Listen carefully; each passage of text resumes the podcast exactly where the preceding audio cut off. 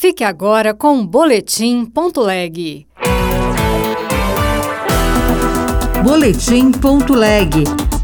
As últimas notícias do Senado Federal para você o governo editou uma medida provisória com mudanças sobre a folha de pagamento. O autor do projeto de lei sobre o tema, Efraim Filho, criticou a iniciativa. O conteúdo é muito ruim, é uma matéria equivocada, ela reduz benefícios, ela eleva a carga tributária, ela traz insegurança jurídica para quem produz, ela traz angústia para quem trabalha com receio das demissões foi sancionada a prorrogação de incentivo para investimento em portos.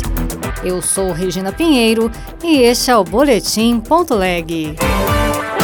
O governo federal editou uma medida provisória que contraria a desoneração da folha de pagamento promulgada ontem pelo Congresso Nacional. O texto prevê mudanças já a partir de abril, com uma alíquota menor apenas para um salário mínimo por trabalhador e redução gradual de benefícios. Repórter Bruno Lourenço. O governo estima uma queda de arrecadação em torno de 18 bilhões de reais para 2024 por conta da prorrogação da desoneração da folha de pagamentos e, por isso, editou medida provisória para reverter o quadro. Mas para o autor do projeto de lei que prorrogou a redução de impostos, senador Efraim Filho, do União Brasil da Paraíba, a MP, não é a forma adequada para tentar alterar os incentivos. A medida provisória é um equívoco que tem sofrido resistências desde a concepção. Agora, ao Congresso restam dois caminhos. Um deles seria devolver a medida provisória, decisão que cabe ao presidente do Congresso, Rodrigo Pacheco. Mas está clara a intenção do governo de tentar impor uma agenda por MP que ele não conseguiu sustentar em plenário principalmente na votação da derrubada do veto presidencial. O segundo caminho seria aguardar o recesso para derrotar a medida em plenário, já na volta dos trabalhos. A medida provisória limita a redução da contribuição sobre a folha a um salário mínimo por trabalhador e prevê a redução gradual do benefício até 2027. Foi a sanção presidencial o projeto de lei que prorroga em mais cinco anos o regime tributário especial para a modernização e ampliação da estrutura portuária. Repórter Luana Viana. A Câmara aprovou o projeto de lei do senador Carlos Portinho, do PL do Rio de Janeiro, que prorroga os benefícios fiscais concedidos para a modernização e ampliação da estrutura portuária no Brasil. O texto propõe a prorrogação da política de benefícios fiscais para a estrutura portuária em cinco anos, até 31 de dezembro de 2028, uma vez que a lei atual perde o vigor no dia 31 de dezembro de 2023.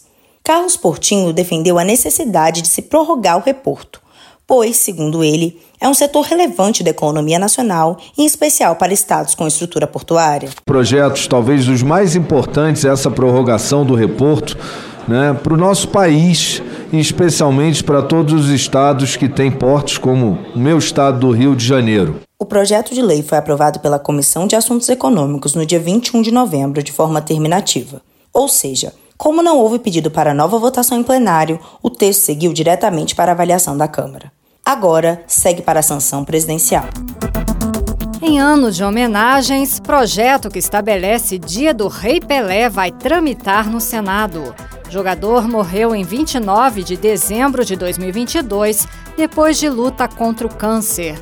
Repórter Luiz Felipe Liázebra. Em um ano de homenagens ao rei do futebol, deputados aprovaram a medalha Rei Pelé para condecorar cidadãos e instituições que atuam pela democratização do esporte, e os senadores uma comenda para homenagear esportistas e paradesportistas de destaque. Além disso, o Senado vai analisar o projeto que cria o Dia do Rei Pelé, a ser comemorado em 19 de novembro, dia em que o jogador marcou seu milésimo gol. O senador Paulo Paim, do PT do Rio Grande do Sul, lembrou que Pelé enfrentou todos os preconceitos. Era amado e, no mínimo, respeitado por todos. O negro, que se tornou referência mundial, mostrou que a capacidade de um homem não se mede pela cor da pele. Obrigado, Pelé. Brancos, negros, índios, batem palma de pé em 29 de dezembro de 2022, Edson Arantes do Nascimento morreu aos 82 anos, em São Paulo, devido a complicações de um câncer. Outras notícias estão disponíveis em senado.leg.br barra rádio.